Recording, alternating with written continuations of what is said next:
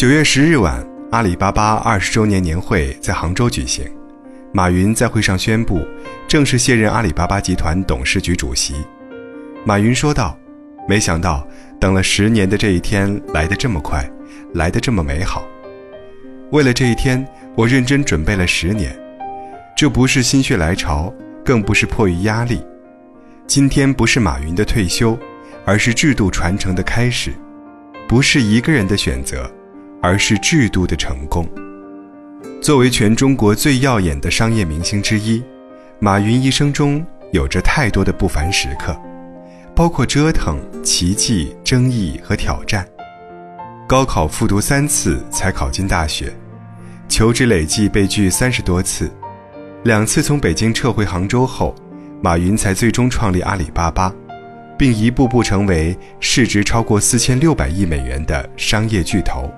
从一九九九年到二零一九年，在阿里巴巴成立的二十年里，关于马云的故事，逐渐成为别人口中的传奇。所有的英雄身上都有一种侠义担当，体现在马云身上就是舍得。决定一个人成功的因素，必然离不开时代的助推，但更关键的是一个人内心的一些品质。二十年阿里风风雨雨。我们就来跟大家分享一下从马云身上看到的三个舍得，希望能对你有所启发，看到成功的更多可能性。融资被拒三十七次，三年没有盈利，舍得付出才能看到出路。跟很多武侠小说的主人公一样，他们一开始总是拿到一手烂牌，但又被赋予了最旺盛的生命力，最终命运驱使他们。做出了许多不俗的成就。马云出身普通，长相也不尽如人意。小时候，别人调侃他像外星人，也不是什么天赋型选手。大学考了三次才考上，但是在奋斗路上，无论是高考三次，还是创业失败，马云身上都有一种舍得付出、舍得吃亏的精神。创办阿里二十年，马云做生意时一直强调的是。让天下没有难做的生意。作家彩童曾将人的格局分为三度：一度是见自己利己，二度是为理念而生，三度是看众生，以增进人类福祉、改良社会为目标，始终以别人的幸福和利益为使命，是一种发自内心的宽厚。它像水一样，可以使一个平凡的人浮起来。在人群中脱颖而出。的确，在阿里创建之初，前三年都没有实现盈利，但马云依然坚持不给任何人回扣。当年有两个销售员靠着给回扣，做到了十二三万的营业额。那一个月，他们营业额总共只有十五六万。思考了很久，马云还是忍痛开除了这两个人。马云说。我们要求销售人员出去时，不要只盯着客户口袋里的五元钱，你们是负责帮客户把口袋里的五元钱先变成五十元钱，然后再从中拿走五元钱。后来，马云又开创了淘宝、支付宝、蚂蚁森林等，都是建立在这个价值观之上。关于他的付出型人格，也许马云曾经说过的这段话最能体现。我每年都去找最破的庙，我希望菩萨开心点。我后来一直在教我外婆如何拜佛，我告诉她，不要在周末去烧香，那个时候所有人都去寺庙烧香，不要有了困难才去求菩萨，菩萨每天会收到无数人的请愿，我们该求菩萨的平安。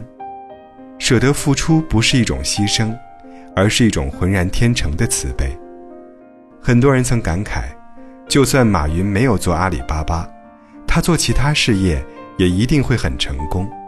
的确，当一个人的眼光放到更远的地方，他的使命感就会变得更强。能够舍得牺牲自己的利益，心怀慈悲的时候，他反而得到更多。舍得不务正业的人，懂得给人生续航。马云也许是成功人士里。看起来最不务正业的一个，他迷金庸中的武侠世界，公司的管理之道用六脉神剑等命名，而他自己的花名叫风清扬。他打太极，还拍电影《攻守道》，在各大明星的陪衬下，当了一回电影主角。他不停的演讲做慈善，在微博上的简介是“大自然保护协会全球董事会董事”，微博名字是“乡村教师代言人马云”。这些喜好看似不着调，却都学以致用。在问到为什么喜欢太极时，马云说。越学太极，越发现，其实我做企业，无论是企业内部员工管理，还是跟客户、跟竞争者的关系，几乎完全按照太极的宗旨。阿里巴巴的一位高管曾表示，他最佩服马云的，就是他无穷无尽的好奇心。马云喜欢太极，也喜欢电影、看书，只要是能够让他提升的，他都不会放过。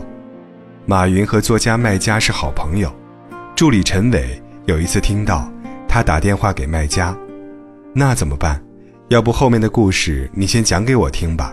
就现在，爱好是一种养分，风平浪静时察觉不出什么，但遇见风浪或者遭遇困顿时，这种爱好有时却能帮人续航。马云曾说：“你看我又是练太极拳，又是跟人家打牌，什么事情都干，原因很简单。”一个人的提升是在营养之中，不是说你今天想补了你就吃个猪腿，不可能的事情啊！一个企业家的营养素质是各方面的，一个企业的文化气质也反映出创始人的素养。企业想要得到滋养，创始人就要跑得更快，提升自己的能力去反哺。在湖畔大学的第一课上，马云对其他企业家说。企业家不应该只局限于学习经营知识，还要多听听其他领域的顶级高手是怎么做事的。汪曾祺也曾建议，人的口味要杂一点，而马云就是一个杂食动物。他甜咸都吃，各种文化来者不拒。他爱道家文化，也承认释迦牟尼的伟大，更不拒绝基督。他对这个世界怀着强烈的敬畏之心。世界也给了他回报。人生是一个从点到线的过程，有时候看似毫无裨益的事情，却正在悄悄地决定命运的走向。在巅峰时期退休，舍得后退的人，走得更远。一直以来喜欢太极的马云，更加懂得以退为进，以柔克刚。谈到为何在巅峰期退休时，马云说。我要弥补我的体能不够，我的智商不高，我自己觉得我的智商是一般的。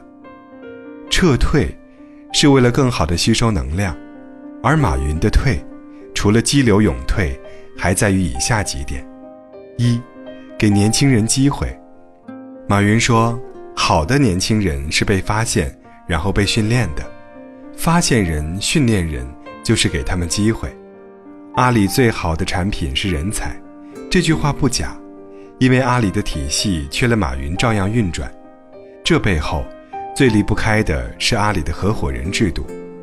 从早年的十八罗汉，再到如今的张勇等人，马云深谙用人之道。二零一三年，马云选择辞去阿里巴巴集团 CEO。彼时的阿里正在上升期，然而在换了两个 CEO 之后。阿里还是在迅速发展。如今，阿里巴巴三十八个合伙人中，有四个是八零后，其中淘宝天猫总裁蒋凡更是八五后。马云曾在湖畔大学表示：“这么多年以后，我才发现，企业要壮大，实际在于人性的把握。产品最多只在战术级。我最骄傲的不是商业模式，而是人才梯队、组织建设。”还有文化，在用人给年轻人机会上，马云值得我们很多人学习。第二，承认别人比自己强，懂得以退为进。承认自己弱或者示弱，需要很强大的内心。马云曾说：“你担心自己强大时，只是你觉得自己很强大。其实，这个公司离开谁都能赚，赚的还越来越好。”马云是所有 BAT 大佬中最不懂技术的，但在互联网浪潮中，这个缺陷让他更接地气。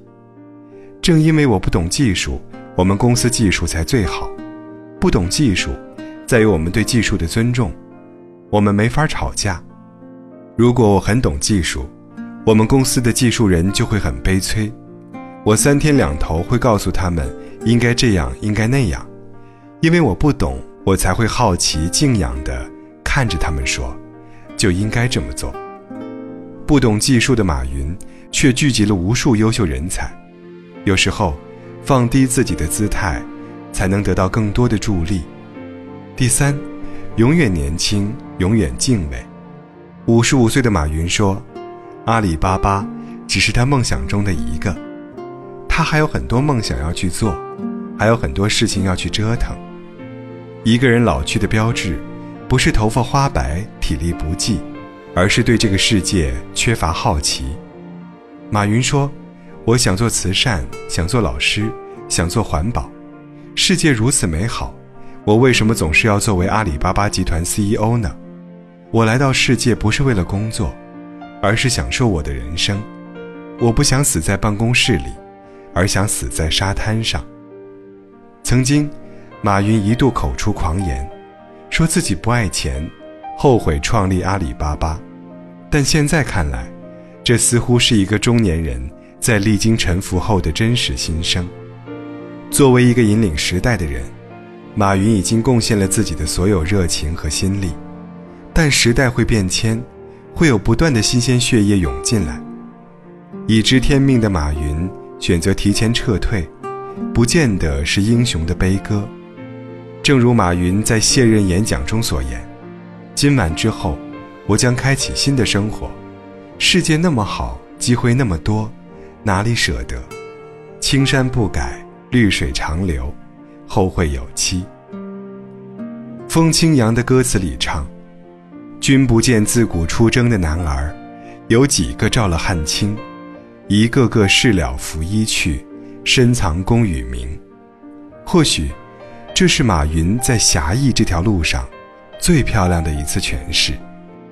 让我们祝福马云。